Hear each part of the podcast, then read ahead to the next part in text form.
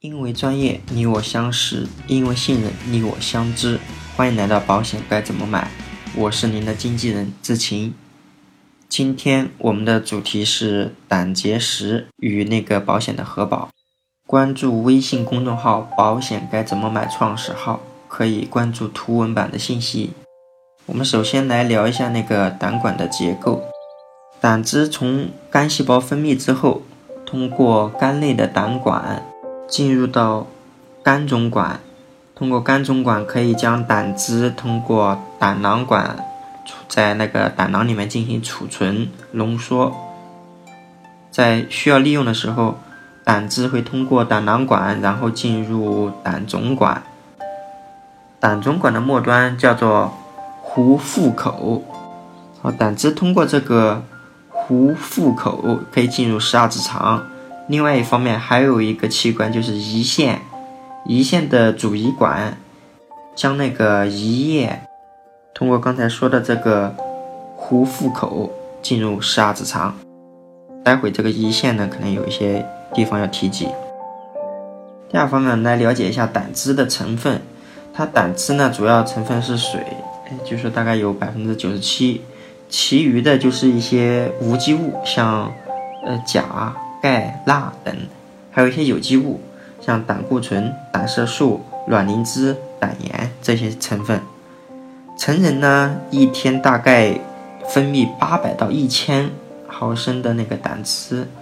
相当于那个小瓶的矿泉水一瓶多一些。胆囊呢，最高可以储存六十毫升的胆汁。不要小看这个胆囊，只能存六十毫升的胆汁。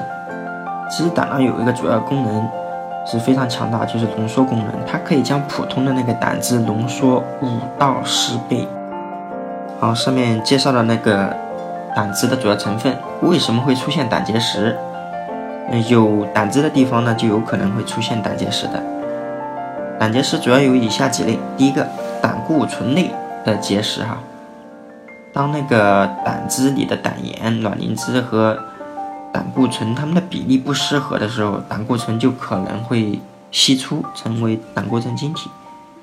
嗯，以胆固醇为主的这个晶体与其他物质结合成一种混混合物。当这个胆汁粘稠或者是量不足的时候，嗯，刚才说的这种混合物就不容易被冲走，它就有可能形成这个胆固醇内的结石。胆固醇内的结石主要常见于胆囊里面，不是在其他胆管哈。第二个结石是胆色素结石，嗯，在肝脏内呢没有结合的那个胆红素与葡萄糖醛酸，它可能它就可以形成那个结合胆红素。当那个胆囊或者是胆管发生一些感染的时候。就有可能会有一些细菌、什么酶之类的，它将那个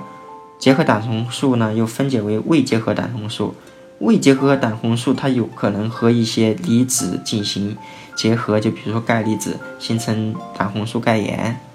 以胆红素钙盐为主要晶体，与其他物质相结合形成的那个结石就是胆红素结石。第三个结石就是混合类结石，这个主要就是有它既有胆固醇也有那种胆色素类的结石，呃，都是比较多的，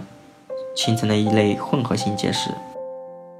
胆结石为什么会影响我们的身体健康情况？第一个，肝内的胆管结石，肝内胆管如果被结石堵住了，胆红素就有可能被肝脏重吸收，胆红素被重吸收，血液里面的胆红素多了，有可能会出现黄疸。第二个，胆囊结石，啊，如果胆囊里面出现了结石，当这个胆囊收缩排胆汁的时候，嗯，它就有可能将这个胆囊呢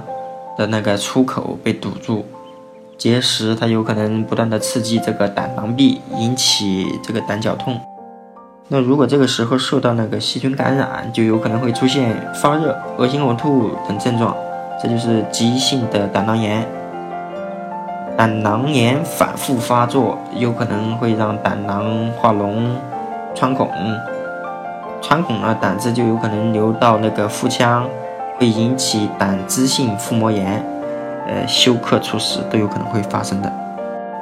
那这个时候带有身故责任的长期保险就有可就可以解决这个猝死的问题。胆结石有可能会导致那个胆源性的胰腺炎，如果这个结石出现在就是那个壶腹口那个地方，这个时候胆汁它排除就会困难。如果胆管内的那个压力高于胰腺的压力，胆汁就有可能倒流到那个胰腺中，引起胰腺发炎。那也有一些学者认为，胆结石排除到十二指肠的过程当中，有可能会导致壶腹口以及呃胆总管末端以及主胰管末端的那种括约肌充血痉挛，甚至会导致逆向收缩，形成暂时性或功能性的梗阻。引起胆汁反流，从而引起胰腺炎。那最后点，我们来看一下胆结石的核保。先说医疗保险，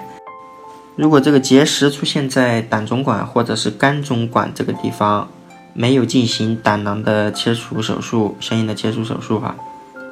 啊，对于胆结石、胆道感染、胆源性胰腺炎及其相应的并发症，都是要做除外责任承保的。就是说出现这些相应的问题不管，如果是进行了胆囊的切除手术，而且治愈了超过大概六个月，嗯，医疗保险是可以正常承保的。重疾保险和寿险对于胆结石的问题通常是可以正常承保的。